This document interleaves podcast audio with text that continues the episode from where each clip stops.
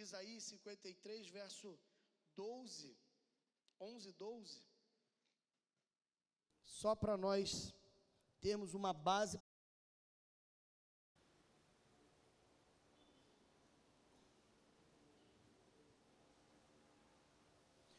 Ele verá o fruto do penoso trabalho de sua alma e ficará satisfeito. Está falando de Jesus. Aqui é a profecia do profeta Isaías, que é a profecia mais clara e evidente de toda a Escritura. Acho que nem os evangelistas foram mais claros para definir a obra de Jesus do que Isaías 600 anos antes. Ele verá o fruto do penoso trabalho de sua alma e ficará satisfeito. O meu servo, o justo, com o seu conhecimento justificará a muitos porque as iniquidades deles levará sobre si. Por isso, eu lhes darei muitos com, como a sua parte, e com os poderosos repartirá ele o despojo, porquanto derramou a sua alma na morte, foi contado com os transgressores, contudo, levou sobre si o pecado de muitos, e pelos transgressores intercedeu. Pai, obrigado pela tua palavra. E obrigado, Senhor, pela certeza que tenho de que a expiação de Cristo pelos pecados foram eficazes e cumpriram aquilo que era a tua sublime vontade. Por isso, Pai, nesta manhã eu te peço que o Espírito Santo abra, ó Deus, o nosso entendimento, que não sejamos convencidos pelas nossas certezas, pelas nossas convicções, e nem mesmo por uma argumentação retórica, seja minha ou de qualquer outro, mas que sejamos convencidos pela tua palavra revelada. Ajuda-nos, ó Pai, a compreendermos essa temática. É a minha oração, no precioso nome de Jesus, o nosso Salvador. Amém. O que é expiação? A gente está falando de expiação, expiação, expiação. O que é expiação? Expiação é a palavra do hebraico kipurim que purim significa literalmente capar, cobrir, passar por cima.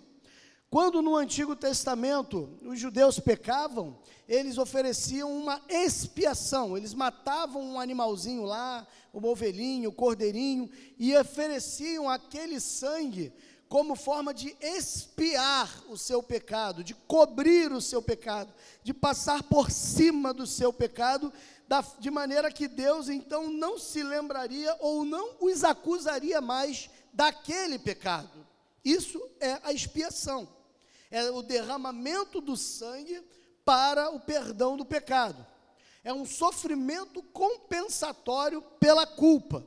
E aí nós temos esse texto que nós lemos só o finalzinho dele, e eu não vou ler ele agora por completo, mas você pode ler aí Isaías 53, do 4 ao 12, a gente só leu o 11 e o 12, aonde ele vai mostrar o sofrimento de Cristo na cruz como Cordeiro de Deus que tira o pecado do mundo. Ou seja, aquilo que era feito no Velho Testamento, Jesus aperfeiçoa e faz de maneira perfeita para Deus e o Pai. Tá?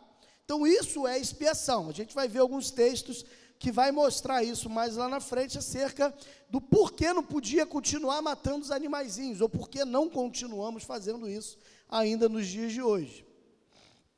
Expiação, no Antigo Testamento, você vai ver toda a definição, a maneira como deveria ser feita do pecado, lá em Levítico capítulo 1 até o capítulo 6, não é capítulo 1, verso 6 é do capítulo 1 até o capítulo 6. Ele vai mostrar ali, Moisés, a maneira como esse sacrifício deveria ser realizado, quais os animais que eram usados e por que o sacrifício era necessário e como ele deveria ser realizado. Tudo isso com riquezas de detalhes para que o ofertante, que no caso era o sacerdote, fizesse aquele sacrifício de maneira correta, para obter o perdão dos pecados, o sofrimento daquele animal, porque o pecado era transferido para o animal, perdoaria, entre aspas, e lá na frente a gente vai ver o aspas, porque os pecados daquele ofertante. Ou seja, o sacerdote, ele intercedia pelo pecador, e lançava os pecados daquele pecador sobre o animal, sobre o cordeiro que seria imolado. E a lançar aquele pecado, ele imolava o cordeiro, derramava o seu sangue para expiar a culpa. Ou seja, ele agora, o pecador, pagou o preço, o cordeiro, e aquele homem foi então justificado, entre aspas, e eu vou explicar por que as aspas lá na frente, foi justificado então por conta da morte daquele cordeiro. Mas e a aplicação no Novo Testamento? E aí esses textos aí eu vou querer ler. Esses textos eu acho importantes nós lermos. Porque nós já entendemos a expiação, ou pelo menos limitadamente, é claro que se a gente for falar detalhadamente, a gente vai ter umas 10 pregações só sobre expiação. Os irmãos terem uma ideia, é, um dos livros consultados, é, ele tem mais ou menos umas 800, 900 páginas só tratando desse tema. Só tratando desse tema, tá? Então, é, Vamos ver a aplicação no Novo Testamento disso. João 5,39. Dá, dá, dá. Examinai as Escrituras, porque julgais ter nelas a vida eterna, e são elas que testificam de mim. Olha só, examinai as Escrituras. Jesus está falando que aqueles judeus deveriam examinar o Velho Testamento, especialmente a Torá, que está incluído o Levítico, deveriam examinar lá o Levítico, porque examinando o Levítico, eles confirmariam que todas aquelas promessas, palavras, se cumpririam nele, Jesus. Então examinem, porque vocês julgam naquelas escrituras terem a vida eterna, não é isso? Mas são elas mesmas, as escrituras que testificam de mim, são elas que ensinam isso que vai acontecer. Bota o outro para a gente aí. Eu, esqueci o meu esboço de papel, estou preso ali. Hebreus 10, 1, é isso? É só um? É, né? Ora, visto que a lei tem sombra dos bens vindouros, não a imagem real das coisas, nunca jamais podemos tornar perfeitos os ofertantes, como os mesmos, com os mesmos sacrifícios que ano após ano, perpetuamente, eles oferecem. Ou seja, o que, que o autor aos Hebreus está dizendo ali? Que aquele sacrifício, aquela expiação de animais no Velho Testamento, elas eram sombras de coisas vindouras, de coisas reais, maiores e verdadeiras que aconteceriam no futuro aqueles sacrifícios, eles só tinham o objetivo de apontar para Jesus de maneira profética. Então, ó, vocês estão fazendo isso aqui, mas a esperança de vocês não pode estar nesse cordeiro. A esperança de vocês precisa estar no sacrifício perfeito que será realizado, feito pelo Messias. Por quê? Porque o sangue desses animais não é suficiente para aplacar a ira de Deus, não é suficiente para perdoar os pecados. Então, ano após ano, vocês fazem isso, mas não será assim para sempre. O outro texto, acho que é Colossenses, se eu não me engano. Isso. Ninguém, pois, vos julgue por causa de comida, bebida, ou dia de festas, ou lua nova, ou sábados, porque tudo isso tem sido sombra das coisas que haviam de vir, porém o corpo é de Cristo. Ou seja, aquelas coisas que ele se refere, as festas, a lua nova, guardar a lei, guardar o sábado, esse tipo de coisa que a gente vê até alguns fazendo até o dia de hoje, ele está dizendo: olha, isso é só sombra, isso não é a plenitude da verdade, isso não é tudo o que, que deveria ser, isso era apenas um apontamento. Que importa é Cristo. Vocês já têm Jesus. Se você já tem Jesus, você não precisa mais guardar o que passou. Quando se estabelece a nova aliança, a velha caduca. Tá? Então, na expiação do Antigo Testamento, ele apontava para uma esperança futura. O Messias virá. Essa é a temática do Velho Testamento. O Messias vai vir. E diferente do que muitos talvez aqui pensem, o, o, a salvação no Velho Testamento, as pessoas dizem que vinha pela lei. Não, quem obedecia à lei era salvo. Não, não era. a lei não pode justificar pecados. A lei não justifica pecados. A lei aponta o pecado. A lei revela a você a sua condição de pecador. Mas a lei ela não perdoa os pecados, tá bom? Então como é que alguém era salvo? Na esperança messiânica. Eram salvos na esperança daquele que os redimia. Jó declara: Eu sei que o meu redentor vive e ele se levantará da terra. Davi vai dizer: Disse o Senhor, Deus, ao meu Senhor, o Messias: Assenta-te à minha direita até que eu ponha os teus inimigos por estrado dos teus pés. Havia no coração judaico a esperança pautada no texto de Gênesis 3,15, que do descendente da mulher nasceria aquele que esmagaria a cabeça de Satã a cabeça da serpente. Então, todo o Velho Testamento, todo servo de Deus no Antigo Testamento, ele vivia dentro da esperança que o Messias viria para expiar os seus pecados, perdoar a sua culpa. E no Novo Testamento? No Novo E quando a gente fala Novo Testamento, a gente fala do Novo Testamento e alonga até os dias de hoje, porque é o Novo Testamento que está em vigor. Então, a esperança no Novo Testamento ela é presente e passada. Como assim passada?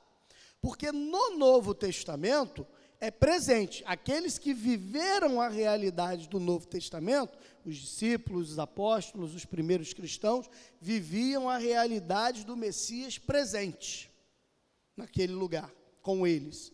E para nós que não vivemos juntos com Jesus, a esperança está no passado, no sacrifício realizado por Jesus. Então nós olhamos para a cruz e entendemos que aquela expiação do Cordeiro é que nos trouxe salvação e vida eterna. Amém? Vamos lá. Aplicação da expiação, uma vez e perfeita. Eu quero ler esse texto também de Hebreus 7, 26 e 27. Por que, irmãos, que é importante ler? Porque, como dito no texto anterior de, de Hebreus 10, 1, aquele sacrifício feito por animais, ele era celebrado ano após ano, tempos após tempos, de maneira contínua, tal, tal. Mas o sacrifício de Cristo não precisa ser refeito. Ele foi uma única vez e foi o suficiente. Com efeito, nos convinha um sumo sacerdote como esse, Jesus, santo, inculpável, sem mácula, separado dos pecadores e feito mais alto que os céus, que não tem necessidade, como os sumos sacerdotes, de oferecer todos os dias sacrifícios, primeiro por seus próprios pecados, depois pelo pecado do povo, porque fez isto uma vez por todas quando ofereceu a si mesmo, ou quando a si mesmo se ofereceu.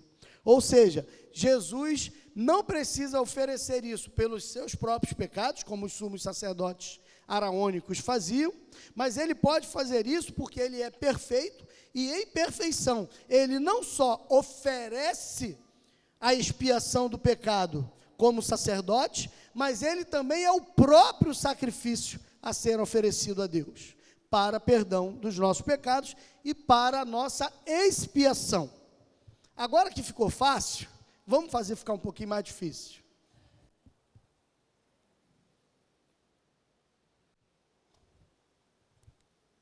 Irmão, eu sei que isso aí você não vai aprender isso tudo hoje não, tá? Tem plena convicção disso, tá bom?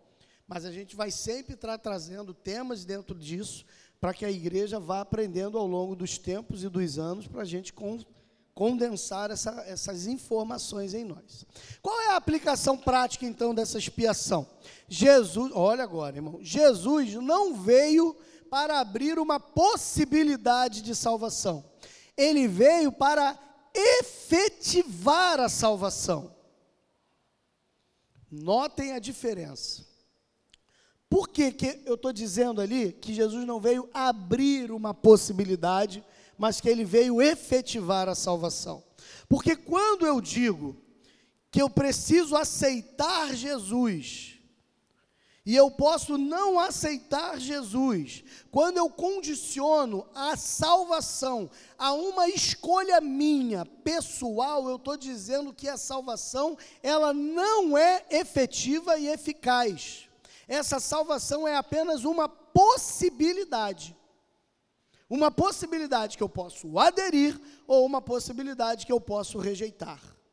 Eu vou ler só um texto, eu sei que você não entendeu isso bem ainda, mas na continuação eu acho que você vai entender melhor. Abre aí para mim, por favor, um desses aí. Pode ser Mateus 1, 21 ou qualquer outro desses aí. Não dá para ler todos, né, irmão?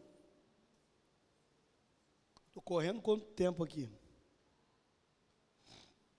Ele dará à luz um filho e lhe porás o nome de Jesus, porque ele salvará o seu povo dos pecados deles. Deixa aí.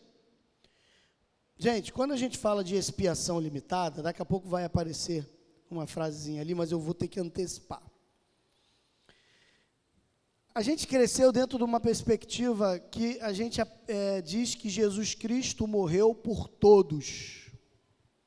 Jesus morreu por todos os homens Jesus morreu por todos os pecados e essa salvação ela é entregue a todos os homens, só que nem todos serão salvos, porque uns crerão e outros não crerão, mas não é essa a perspectiva da Bíblia.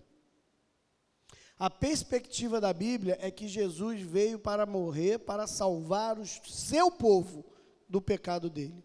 O seu povo. Quem não é seu povo, ele não salvou. Quem não é seu povo, ele não expiou pecados. Jesus só expiou os pecados daquele que são seu povo. A gente vai ver, a gente já viu nas primeiras semanas. Né, se você não esteve, você vai ter que ouvir lá o podcast para você entender. No domingo passado pela manhã, nós falamos sobre a depravação total. Nós mostramos biblicamente que eu e você, o ser humano como um todo, literalmente, não tem a menor condição de se aproximar de Deus e não quer se aproximar de Deus.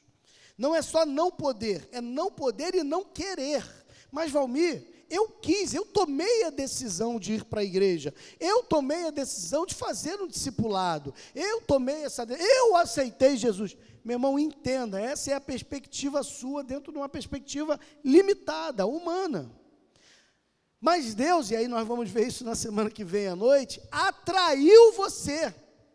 Eu dei até o exemplo de quando os pastores vão fazer o apelo, coisa que eu não pratico, mas respeito quem o faz. Quando eles vão fazer o apelo, eu até disse isso para você, o que que esse pastor que está fazendo o apelo pede aos crentes da igreja? Que eles orem para que o Espírito Santo faça o quê? Converta aqueles corações. Por que, que o pregador pede isso? Porque aquele pecador não tem condições de se aproximar de Cristo se o Espírito Santo não colocar no coração dele, não revelar para ele. Não dá. A expiação, o nosso pecado fez com que nós estivéssemos mortos. Efésios capítulo 2. Nós estamos mortos em delitos e pecados. E morto não aceita Jesus. Morto não tem como se manifestar em fé. O morto só pode se manifestar, e se você ler o capítulo 2 de Efésios, você vai entender isso que eu estou dizendo, que nós falamos um pouco na semana passada. A única possibilidade de um morto responder à fé é sendo vivificado pelo Espírito Santo. E o Espírito Santo só vai vivificar aqueles a quem ele quer, e não a todos. Nós vimos isso também na semana passada, à noite, quando lá em Romanos capítulo 9, em Êxodo capítulo 33, o texto santo vai dizer: Assim diz o Senhor: Eu terei misericórdia de quem eu quiser ter misericórdia, e eu me compadecerei daqueles que eu quiser me compadecer. A escolha é dele. Eu e você e toda a humanidade pecamos e caímos, e ao pecarmos e cairmos, nós morremos. É a promessa que Deus disse, é a promessa não, é a palavra que Deus disse a Adão e Eva: se comerem do fruto, certamente morrerás. Morremos.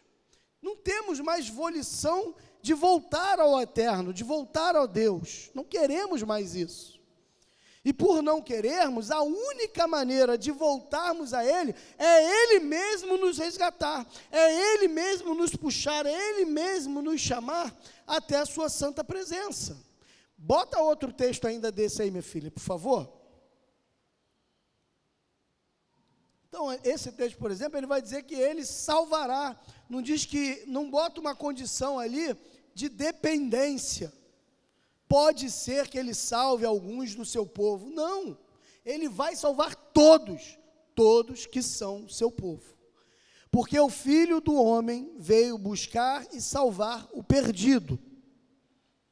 Que perdido é esse? É o perdido que faz parte lá desse povo de Mateus, capítulo 1, verso 21. Não é todos. Vamos continuar vendo aí, bota lá no slide de novo que a gente vai continuar vendo outros textos ali também. Logo, a salvação está aplicada e consumada, não é uma tentativa de salvar, é um fato. Deus ou Jesus não tentou salvar todos os homens e se frustrou porque só conseguiu alguns. A palavra de Deus vai dizer que Deus não pode ser frustrado nos seus planos. Imagine o Todo-Poderoso, o soberano do universo, o Criador de todas as coisas, planejou, intentou, quis, desejou salvar todos os homens, mas fracassou, só salvou alguns? Você acha que Deus fracassou no propósito de salvação? Porque ele não conseguiu salvar os que ele quis? Não, ele salvou todos aqueles que ele quis salvar. Por quem Jesus morreu então? Por todos os pecados de todos os homens ou por todos os pecados de alguns homens? Olha a sutileza. Por quem Jesus morreu? Aí a nossa mente vai buscar em toda a nossa tradição cristã, em toda a nossa história evangélica, católica, não sei qual é a sua herança religiosa, a gente vai buscar as nossas memórias, a gente vai dizer de pronto: Jesus morreu pelos pecados de todos, todos os homens, de toda a humanidade. É isso que a gente vai dizer. Mas existe uma segunda perspectiva. Será que foi pelos pecados de todos os homens ou foi pelos todos os pecados de alguns homens? Vamos continuar. Qual é a consequência inevitável dessa pergunta? Se foi por todos os homens, então por que nem todos são salvos? Essa é a primeira pergunta que a gente tem que responder. Se Jesus morreu por todos os homens, então todos teriam que ser salvos. Vamos fazer uma analogia com a queda. A Bíblia fala lá em Romanos que Jesus é o segundo Adão, certo? Primeiro Adão, lá, aquele criado por Deus lá no Éden, decaiu e pecou. Pecou e foi expulso. Dali em diante, quantos homens se tornaram pecadores? Alguns? Não. Todos. Correto? Todos foram condenados à morte e ao inferno.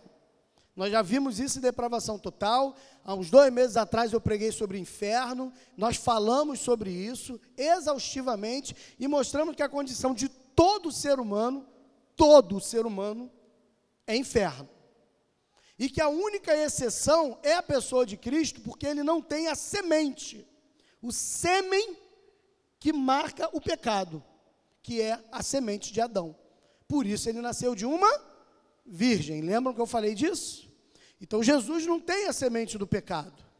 Por isso ele não está debaixo de pecado. Todos os outros homens nasceram sobre a sentença de condenação, mortos e pecados. Isa, é, Salmo capítulo 51, verso 4, se não me falha a memória. Porque em iniquidade fui formado e em pecado me concebeu a minha mãe. Davi está dizendo que ele já foi concebido no ato da concepção, ele já estava estabelecido no pecado pela semente do seu pai. Ele já estava estabelecido no pecado. E quando ele nasceu, ele nasceu pecador também.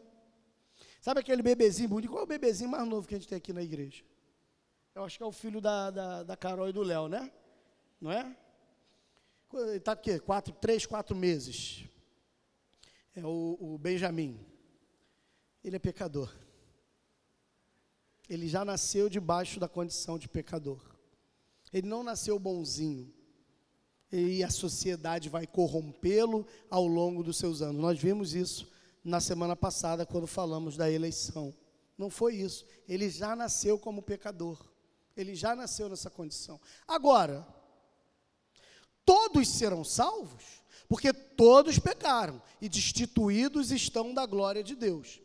Porém, serão todos que serão salvos?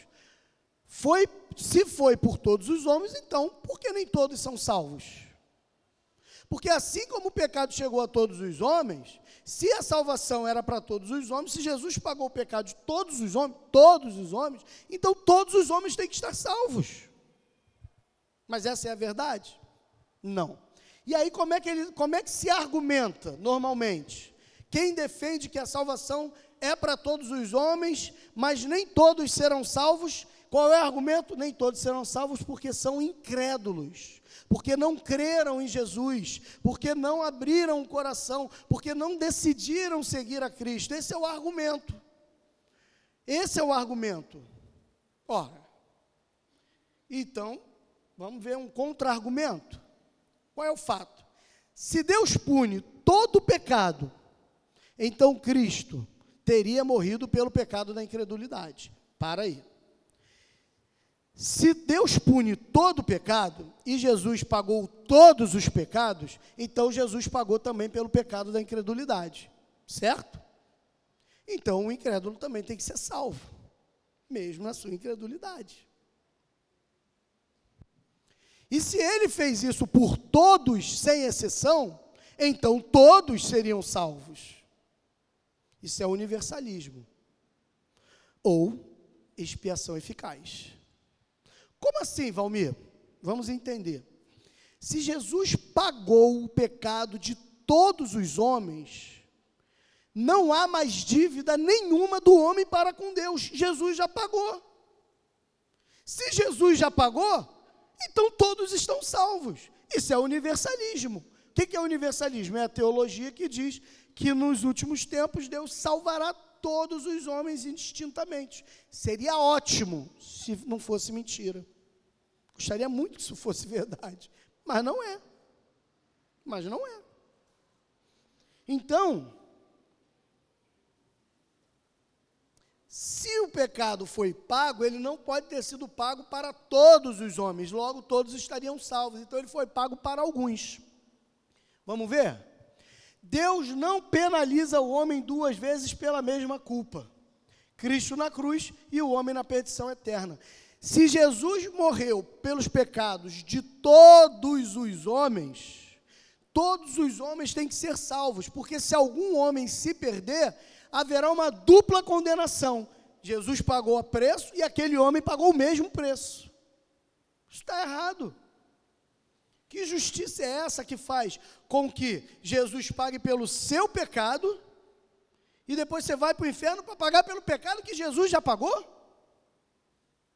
Como pode isso? Você vai pagar por um pecado que ele já pagou, Deus já te condena duas vezes, então, pelo mesmo crime, pelo mesmo pecado, pelo mesmo erro.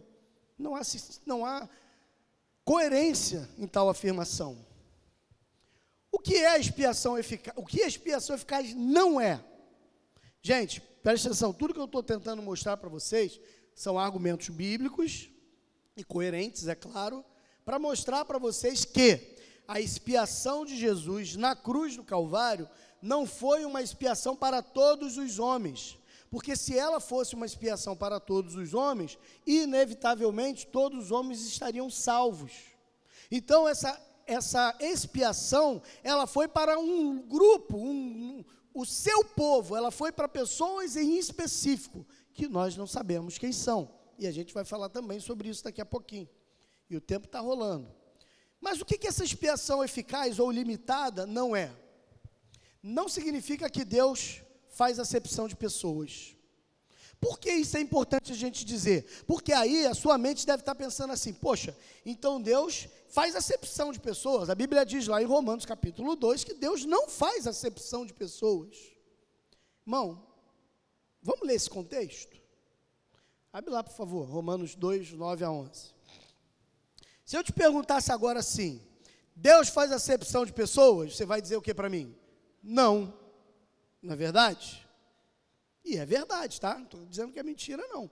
Deus não faz acepção de pessoas. Mas que pessoas? Vamos ver. É sempre o segredo está onde, irmão? Que eu sempre digo para vocês. Onde está o segredo? No? Fala aí, gente. Se eu passar vergonha, não. No contexto. Não é o texto isolado. Vamos contexto.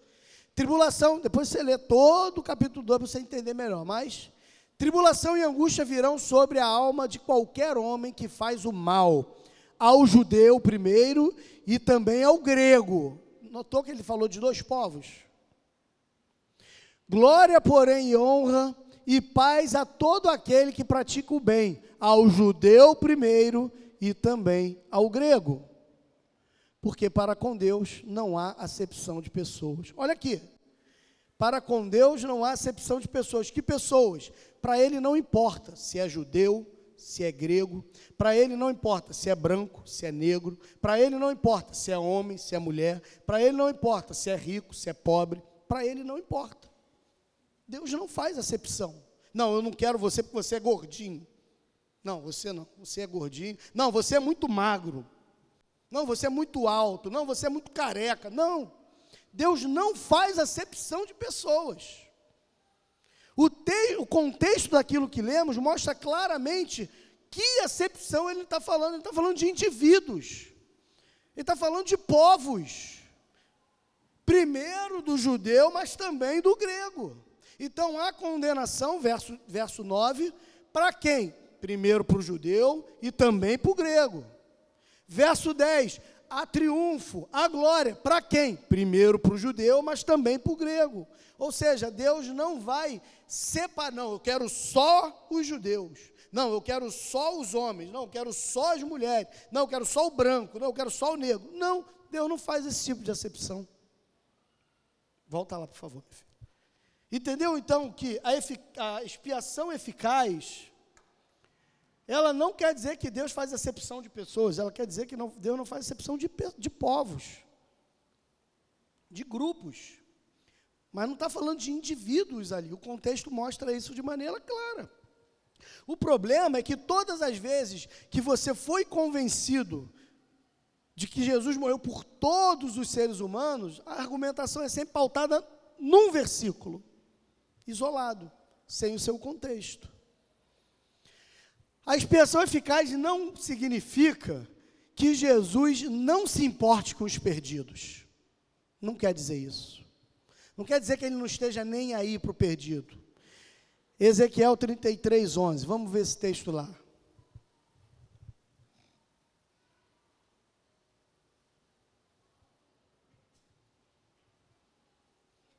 Disse-lhes: Tão certo como eu vivo, diz o Senhor Deus, não tenho prazer na morte do perverso, mas em que o perverso se converta do seu caminho e viva. Convertei-vos, convertei-vos dos vossos maus caminhos, porque haverias de morrer, ó casa de Israel. Deus está falando com o povo de Israel aqui, está conclamando a um arrependimento. Só que esse arrependimento só é capaz de ser produzido pelo Espírito Santo. Quem não tem o Espírito Santo, quem não tem a graça irresistível, quem não tem o selo da promessa, não pode se achegar a Deus. Deus os convida, Deus abre os braços a todos. Mateus capítulo 11 acho que verso 28 e 29, acho que é o próximo texto que está aí, não precisa abrir não, mas a gente fala de cabeça, vinde a mim todos vós que estáis cansados e sobrecarregados, e eu vos aliviarei, tomai sobre vós o meu jugo, porque o meu fardo é leve, eu sou manso e humilde de coração, vinde pecadores, venham a mim, mas eles vão? Não. Os pecadores vão? Não. Por que não vão? Porque eles não são chamados a essa eleição. O convite está feito, a pregação do Evangelho está sendo feita, a mensagem está sendo pregada, mas não há quebrantamento, porque eles estão mortos. Não significa, expiação limitada não significa é, eficaz, não significa que não devemos oferecer a obra de Jesus ao mundo. Ah, Valmir, então eu vou pregar só para os eleitos. Beleza, quem são eles? Você sabe? O Senhor trouxe uma lista do céu e entregou para você, te revelou? Né? Eu não vou pregar para aquele ali, não. Eu vou pregar para Edivan, não. Edivan não é eleito. Vou pregar para Kemuel. Kemuel é, é eleito, é gente boa. Irmão, eu não sei quem é, você não sabe quem é tudo que a gente está falando aqui é a perspectiva bíblica da salvação. Só que só quem sabe quem são os seus é o Senhor. Gente, vocês já repararam que a gente canta o tempo inteiro essas verdades, mas quando a gente vai pregar, a gente diz que não acredita. Tem uma música que a gente canta e fala assim: O Senhor conhece os que são seus.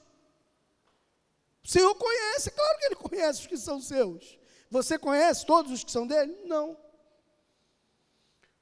Antes de eu me converter, eu namorava com uma menina é, é, que ela incorporava algumas os espíritos estranhos aí, né? Umas entidades. E aí, ela. Uma, e aí eu, eu era meio nervosinho, né, irmão?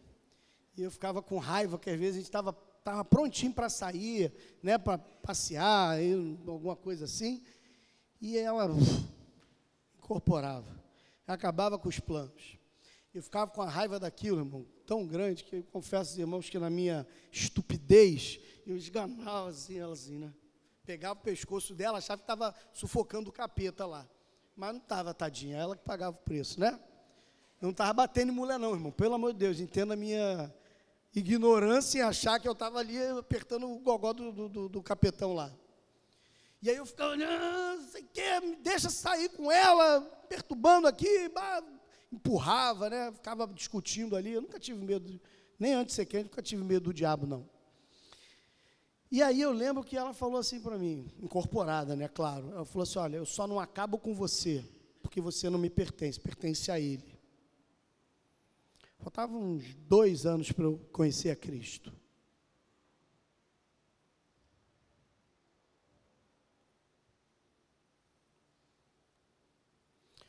Eu já falei do pastor Antônio Carlos Agapito aqui, que foi um, um mestre para mim, um guia, um, um homem fantástico. Foi 38 anos pai de santo.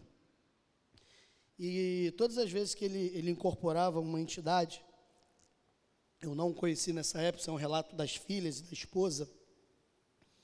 Antes daquela, daquela determinada entidade ir embora, pegava o charuto que ele fumava, a entidade fumava, né? E apagava no peito dele. Ele tinha isso aqui tudo queimado, de cicatriz por conta desse charuto. Que ele só apagava o charuto ali. E aí uma vez a filha dele perguntou: por que, que você faz isso com ele? Tudo que você faz, tudo que você manda, ele obedece, ele faz tudo que você quer. Por que, que você queima ele? Porque esse coração não me pertence. Ele foi se converter 20 anos depois. O Senhor Conhece os que são seus, mesmo antes deles serem.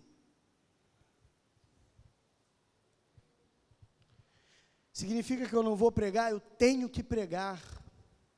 Eu tenho que pregar com a certeza de que vão se converter.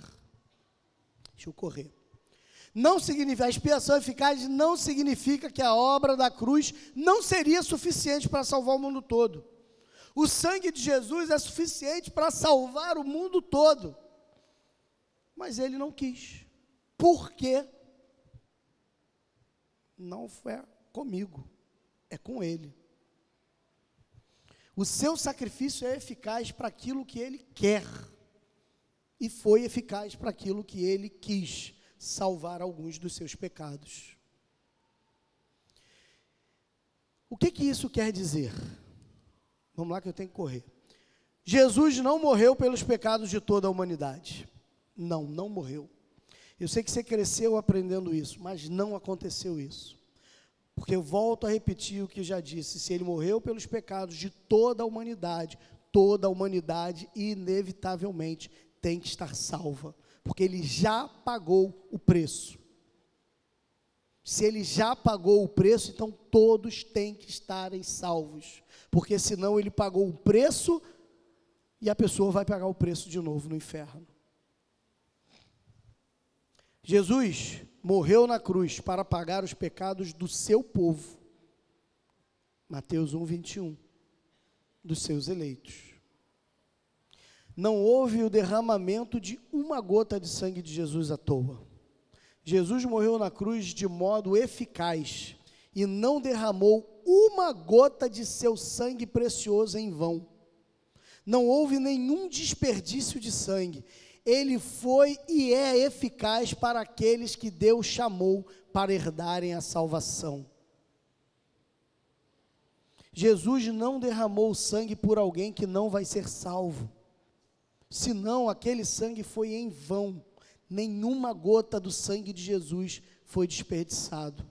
Cada uma daquelas gotas era para mim, para você e para aqueles que são chamados pelo Senhor. Valmir, como é que eu vou saber se eu sou um eleito? Como é que eu vou saber se eu sou um do povo de Deus? Você está aqui? Você está perseverando? Você está frutificando em Deus? Então, claro que você é. Deus não rejeita quem se aproxima dele, porque quem trouxe foi ele. Nenhum daqueles que tu me deste se perdeu, Senhor. Vamos lembrar da oração, eu não lembro se eu botei esse texto aqui, a oração sacerdotal de Jesus: nenhum do que me deste se perdeu, exceto quem? O filho da perdição. Ele já nasceu perdido, ele é filho da perdição. Não havia como mudar essa realidade, ele não é chamado pelo Senhor. Vamos para a fundamentação bíblica. Não vai dar para ler tudo, é muito texto. Eu botei aí, acho que dez textos bíblicos, se eu não me engano. Vamos separar uns três ou quatro só para a gente ler. Bota aí um desses aí para a gente aí. Pode sortear aleatoriamente aí o seu bel prazer.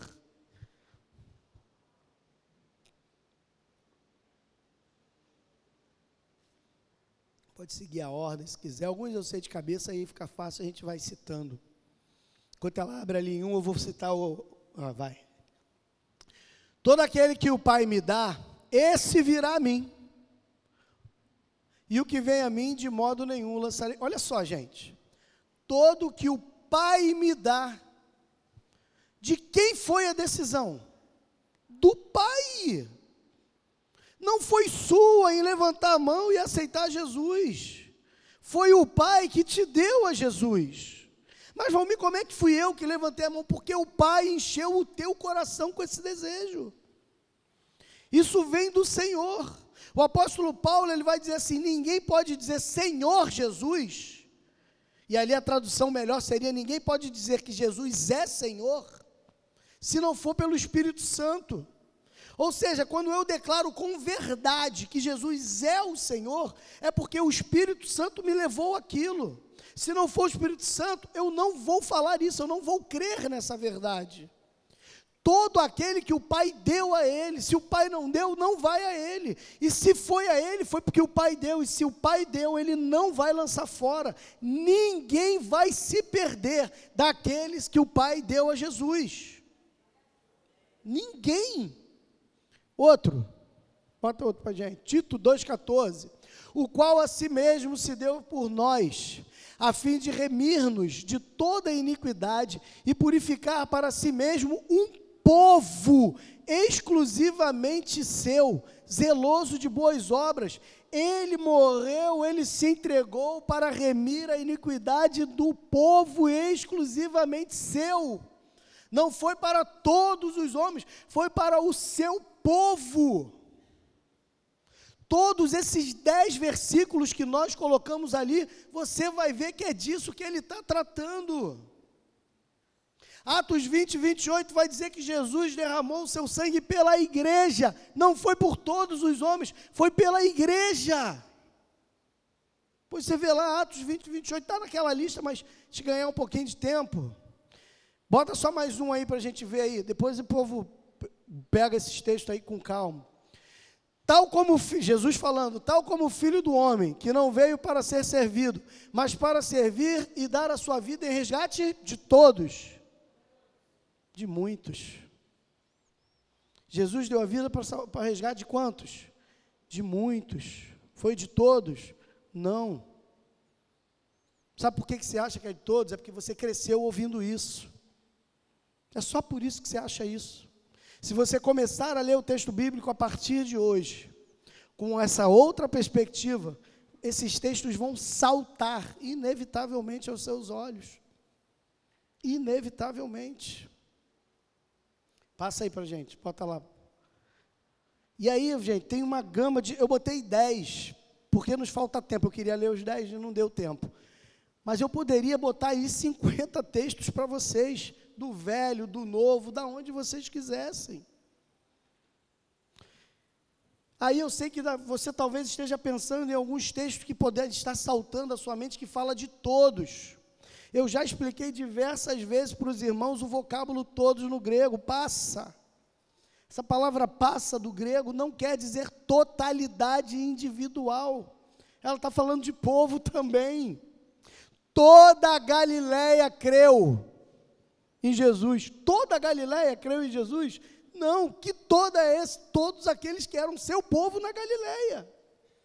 Não foram todos os indivíduos da Galileia, mas todo aquele que é povo de Deus na Galileia creu em Jesus. Essa expressão passa do grego quer dizer isso, e todas as vezes que você pegar o texto sagrado e que você ver essa referência, a palavra ali é passa. Todas as vezes, sem exceção porque a graça de Deus se manifestou trazendo salvação a todos os homens. Está lá em Tito 2 também. Todos ali passa. Não é indivíduo. Conclusão: a salvação é oferecida a todos, indistintamente, pois não sabemos quem são os eleitos. Todos nós temos que pregar o Evangelho a todos os homens, individualmente, a toda criatura, individualmente, para que aqueles que Deus chamou das trevas para a sua maravilhosa luz venham conhecer e reconhecer que só Jesus morreu pelos seus pecados, que só Jesus pode pagar pelos seus pecados, que só Jesus expiou os seus pecados na cruz do Calvário. Nós precisamos espalhar essa mensagem a todos os povos. Falamos sobre isso também um pouco na semana passada. A expiação é eficaz somente para aqueles que são povo de Deus, que são eleitos do Senhor. Deus não desperdiça o seu sangue. Deus não joga fora o seu tempo precioso. Deus não é frustrado nos seus planos. Aprove a Deus salvar um povo e ele salvou esse povo. Aprove a ele assim proceder. O que muda na minha vida com isso agora, Valmir? Que muda na minha vida com Deus, diante de tudo isso que eu recebi agora. Olha agora a surpresa. Nada. Não muda nada. Uma vírgula ali, tem uma vírgula ali, pequenininha.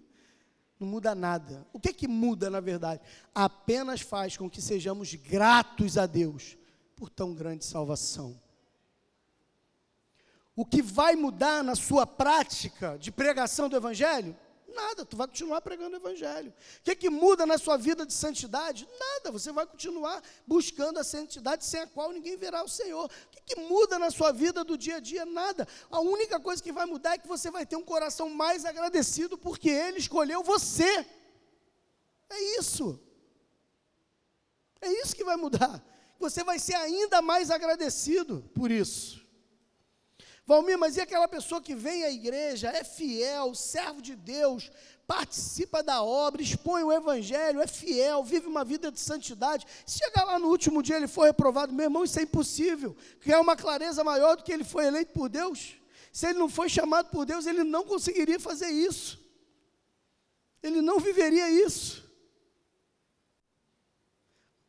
Os frutos procedem da árvore. A árvore boa produz frutos bons. Se ele não é árvore boa, ele não produz bons frutos. Ele continua morto em delitos e pecados. Ele pode camuflar por um tempo, mas ele é. Por isso que eu digo aos irmãos que eu não acredito em desviados. E no dia 23 de manhã eu vou fundamentar isso biblicamente. Por que, que eu não acredito que é. Ah, Valmir, eu estou aqui visitando, mas eu sou desviado, fui 10 anos da igreja, meu irmão, me perdoe, você não conheceu Jesus. Se você vir dia 23 de manhã, eu vou mostrar para você na Bíblia que você não conheceu Jesus. É por eles que eu rogo, oração de Jesus, sacerdotal, João 17. É por eles que eu rogo. Não rogo pelo mundo. Opa! Jesus não roga pelo mundo? Não. Mas por aqueles que me deste. Quem? Seu povo, seus escolhidos. Porque são teus. Mas rogo somente por estes, mas também por aqueles que vierem a crer em mim, por intermédio da sua palavra. Jesus orou por você, que foi o Pai que deu a ele. E Jesus já orou por mim e por você, lá atrás, porque ele sabia, porque ele determinou, ele predeterminou que você seria dele, porque o Pai o deu. Amém? A expiação é eficaz aos que foram chamados por Ele. Quem não foi, não tem essa salvação. Eu sei que muita gente deve estar. Discordo. Eu vou sempre respeitar a sua opinião. A única coisa que eu quero pedir a você é: fundamente a sua discordância na Bíblia e não no seu coração. Você quer discordar? Não há problema. Eu não estou dizendo que essa é a única teologia existente. Existem outras para, para você estudar, ver. Algumas eu já preguei aqui também. Existem outras. Mas você tem que fundamentar na Bíblia. Porque a nossa guia, a nossa regra de fé e prática, a nossa conduta, o nosso balizamento teológico, doutrinário, é a palavra de Deus. Não pode ser o que você sente no coração, o que você aprendeu do papai, da mamãe, da igreja, do não sei quem. O que você crê tem que estar alicerçado na palavra de Deus. Fundamente-se nela. E aí me convide para a gente fazer um bate-papo sobre isso. Como eu estou na crise com esse assunto aí, então você pega aí uma semana, duas semanas, vai separando os textos bíblicos, vai separando tudo, me convida para tomar um café, um café light, porque eu estou de dieta, né? Me convida para tomar um café, a gente senta e faz um arrazoado. Não tem dificuldade nenhuma. Inclusive, você pode me mostrar que eu estou errado. Não tem problema com isso, não. Assim como um dia eu fui convencido que estava errado na perspectiva que eu tinha antes, você pode mostrar que eu estou errado na perspectiva que eu tenho hoje. Você só precisa de uma coisa. Só isso. Você não precisa trazer a argumentação do teólogo X ou Y, o pensamento do filósofo tal. Não, você só precisa me trazer a palavra. Porque nada podemos contra a verdade senão a verdade. Então, debruce sobre a palavra, estude a palavra, discorde com a palavra e a gente conversa sobre isso. Se não quiser conversar também, quiser manter isso no teu coração, é isso, se acabou, Deus te abençoe. Você não vai deixar de ser salvo, de ser um eleito, de ser um chamado de Deus, porque você discorda de uma teologia que está muito mais na ótica da transcendência do que da nossa imanência. Então fica com teu coração em paz, tá? Então fica muito tranquilo em relação a isso. Isso não tira a salvação de ninguém, até porque ninguém pede, né? Então, assim, fica muito com o teu coração em paz. Mas eu, como seu pastor, eu preciso ensinar as verdades contidas na palavra de Deus. Verdades que a igreja, ao longo dos últimos anos, tem se recusado a ensinar. Verdades sobre o céu, verdades sobre o inferno, verdades sobre a condição do homem ser um depravado pecador, verdades sobre a volta de Jesus, serão sempre temas centrados na palavra que você ouvirá desse púlpito. Sempre. Você não vai ouvir aquilo que não está pautado na palavra, pelo menos não dos meus lábios. E se em algum momento isso vier sair dos meus lábios, que o Senhor me leve para que eu não possa contaminar o seu povo eleito. Amém? Fiquemos de pé, vamos orar encerrando nosso culto. Desculpe aí o avançar da hora. Foram pouquinhos minutos. E na semana que vem já te convidei de manhã, pastor Joel da Silva Siqueira, da PIB de Oswaldo Cruz, vai estar pregando aqui meus 12 anos de ministério. Você é meu convidado para estar aqui, me dando um abraço aqui pelos 12 anos de ministério, tá bom? E à noite eu vou, e à noite eu vou continuar esse sermão falando é, da graça irresistível.